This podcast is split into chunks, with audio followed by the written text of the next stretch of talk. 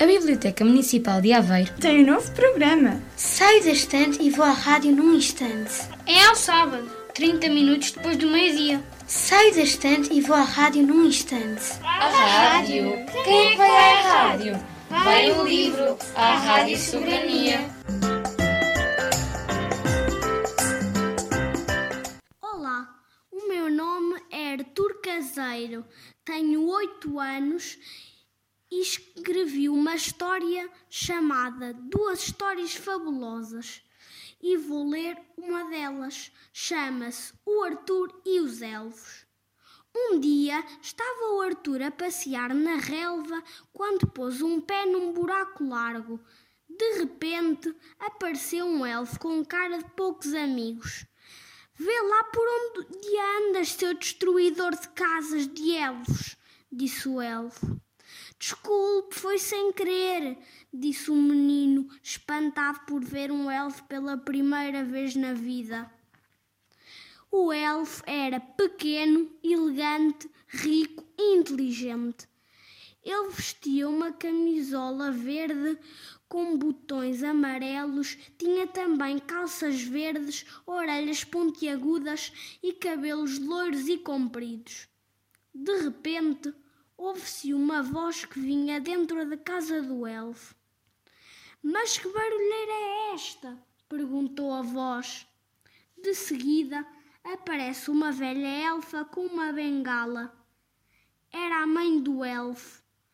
Quem é que destruiu a minha casa? Custou uma fortuna, disse a velha elfa irritada. Foi este rapazinho que destruiu a casa gritou o elfo zangado. Foi sem querer. Peço imensa desculpa, disse o Arthur. Parem de discutir imediatamente, exclamou a elfa. Estou farta de vos ouvir. Eu vou para casa. Até logo, disse o menino. Quando chegou a casa, o Arthur contou à mãe o que aconteceu e o que viu. Mãe, vi um elfo e uma elfa e, sem querer, destruí a casa deles. Filho, começou a mãe a falar, os elfos não existem. Foi tudo um sonho. Tens tanta imaginação. Disse a mãe, convencida que tinha razão. À noite, o Arthur não conseguia dormir, apenas conseguia pensar no elfo e na elfa. Levantou-se e foi até o buraco onde os elfos viviam. Quando lá chegou, perguntou: Está alguém acordado? Mas ninguém respondeu, porque tinham arranjado o telhado e o som não passava pelas paredes da casa. O Arthur acordou os elfos e perguntou-lhes se sabiam magia. Não, responderam os dois elfos espantados com a pergunta. Podem vir à minha casa para eu poder provar à minha mãe que os elfos existem? perguntou o Arthur. O Arthur levou-os para casa, onde a mãe estava a fazer cocó. Foi até à casa de banho com os elfos na mão e mostrou-os à mãe. A mãe levantou-se da sanita, pôs as calças para cima e espreitou para a mão do Arthur. Ficou tão aterrorizada com o que viu que bateu na mão do Arthur e os dois elfos caíram dentro da sanita. Ajudem-nos, não sabemos nadar! gritavam os elfos aflitos. A mãe do Arthur tinha tanto medo dos elfos que puxou o autocolismo e os elfos foram pelo cano abaixo. Não! gritou o Arthur, mas era tarde demais. Como eram férias de verão, no dia seguinte iam à praia e o Arthur podia tentar encontrar os elfos. Quando chegaram à praia, o Arthur foi procurar os elfos. Procurou-os em todo o lado, mas não os encontrou. De repente, o Arthur ouve uma voz. Arthur, estou aqui embaixo, diz a voz fininha. O Arthur olhou para baixo e viu o elfo e a velha elfa de pé na areia. Quando chegou a casa, o Arthur deixou os elfos ficarem no jardim, mas o cão do Arthur, o Milo, começou a persegui-los. Então o Arthur deixou os elfos dentro de casa sem a mãe saber. Tenho fome, disse o elfo. Também eu, disse a velha elfa. O Arthur foi até à cozinha buscar comida para os elfos, mas a mãe viu o Arthur. Onde é que vais com essa comida? perguntou a mãe desconfiada. Vou comer na mesa da sala, mentiu o Arthur.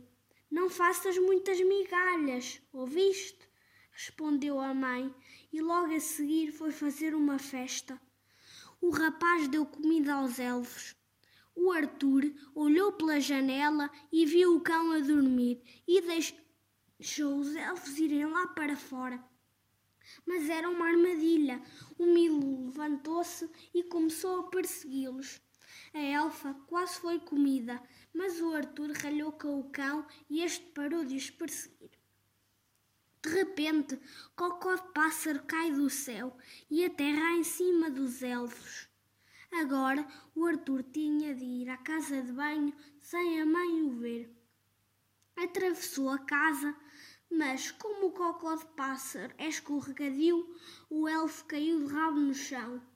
Au! queixou-se o elfo, mas a mãe não acordou. Quando chegaram à casa de banho, o Arthur lavou os elfos bem lavadinhos. A mãe acordou e disse ao Arthur: O que é que se passa aí? É preciso ir aí ver? perguntou a mãe, levantando-se e dirigindo-se até à casa de banho. Como é que eu saio daqui? perguntou a velha elfa. A bandeira é tão grande. Eu tiro-vos daí, respondeu o rapaz.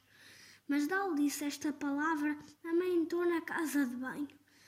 Por que é que demoras tanto a lavar as mãos? E estavas a falar com alguém?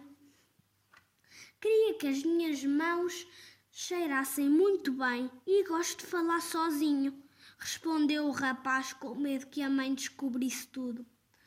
O rapaz tirou os elfos da banheira e correu para o jardim.